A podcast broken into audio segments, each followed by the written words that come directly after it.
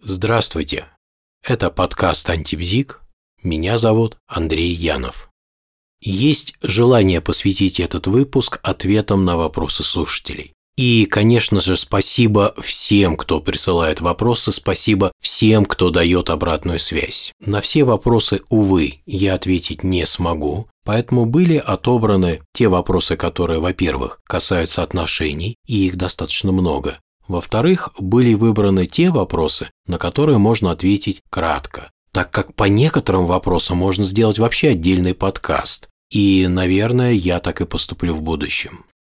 Итак, вопрос первый. Я от природы трусливый человек и боюсь познакомиться с девушкой. Как перестать бояться? Я начну с того, что, очевидно, вы боитесь не самого процесса знакомства, а вы боитесь отказа, который можно получить в результате знакомства.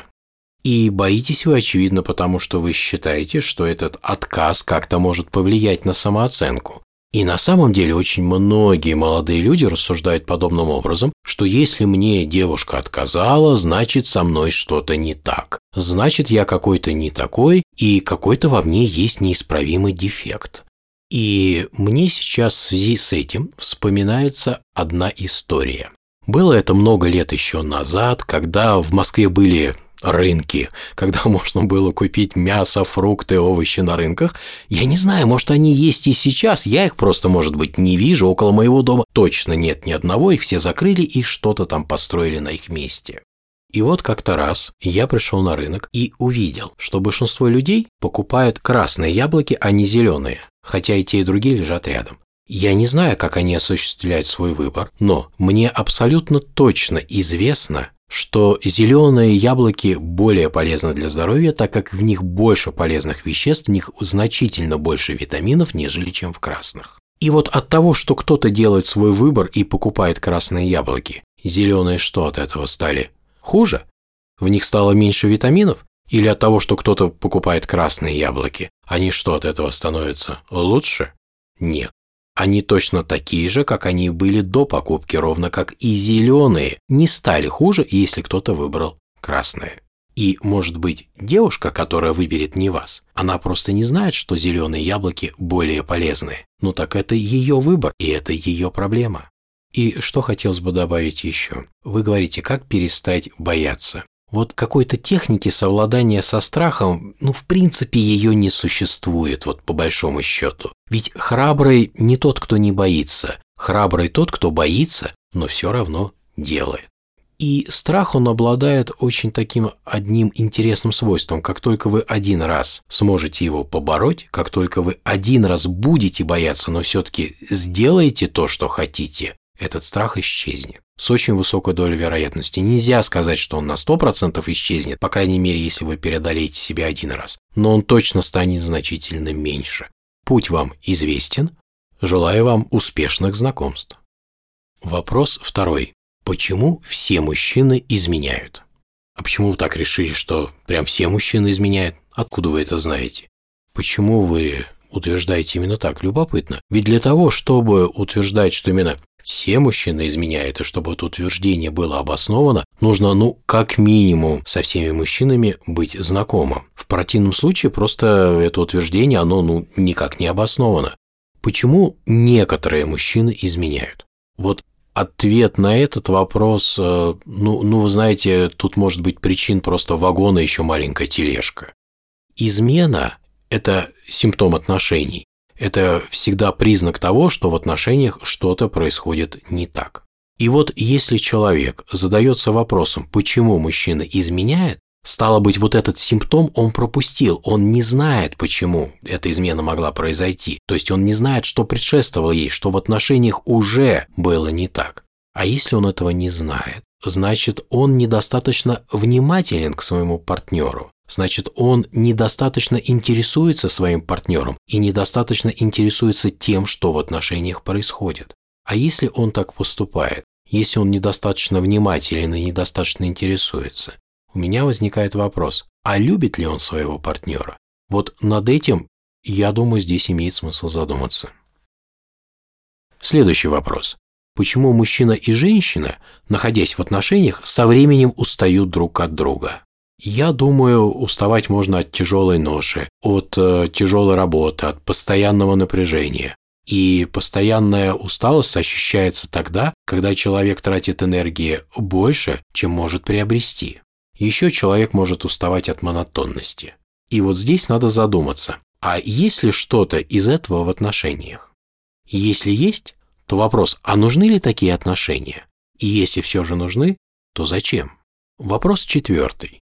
Если была измена, нужно ли давать второй шанс? Вот представьте, что вы про измену ничего не знаете. Вам хорошо с партнером? Он вам дорог? Если да, то имейте в виду, что все это вы потеряете, если позволите боли от измены разрушить ваши отношения. Послушайте позапрошлый подкаст про боли от измены, и вам все станет понятно. Следующий вопрос. К сожалению, заметила, что за неделю могу спокойно несколько раз изменить свое мнение. Такое мое поведение портит мои отношения с любимым мужчиной. Я понимаю, что со мной из-за этого сложно общаться. Я замечаю, что другие люди так не делают. Почему я так делаю? Это нормально? Что мне делать? Тут важно понять, почему вы его меняете. Как минимум есть два варианта, по крайней мере мне сейчас вот это приходит в голову. Если вы меняете свое мнение в результате приобретения некого опыта, например, вы как-то взаимодействуете ну, с тем, о чем у вас складывается мнение, и в результате этого взаимодействия у вас это самое мнение меняется, то это один вариант. И здесь очень важно, что вы формируете свое собственное мнение на основе личного опыта взаимодействия. Если же вы меняете свое мнение, попадая, ну, скажем так, под влияние других людей, то это уже совсем другая история. В таком случае, ну, надо честно сказать, вы просто не имеете своего собственного мнения. Что делать? Формировать мнение исключительно на основе собственного опыта, либо практического, либо мыслительного. В противном случае у вас его просто не будет. Вот, собственно говоря, что вам и надо делать. Следующий вопрос. Мой муж лидер во всем. Он решает, как мы будем проводить время, куда поедем отдыхать. В постели он тоже лидер. Мы недавно женаты. Поначалу все было хорошо, но потом меня стало это раздражать. Что мне надо сделать, чтобы он поменялся? Говорить с ним я пыталась, но он говорит, я мужчина, поэтому я решаю. Ох, неблагодарное это дело кого-то менять. Ведь если вам удастся его поменять, он уже будет другим человеком, не лидером. А за такого ли человека вы выходили замуж? Вы говорите, что недавно женаты, и вам его лидерские качества сначала нравились. Что же потом произошло? После чего именно вас стало это раздражать? Вот это очень важные вопросы.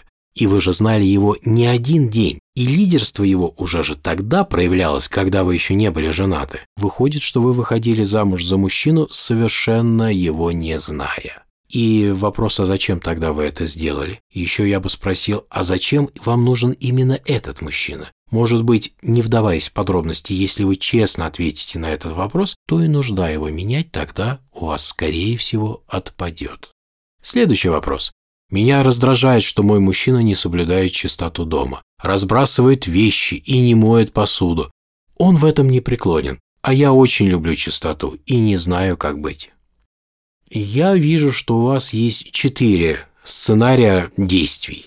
Нет, даже пять сценариев. Какой из них выбрать, решать вам. Возможно, вы сможете даже найти шестой сценарий, который вас будет ну, более устраивать. Сценарий первый.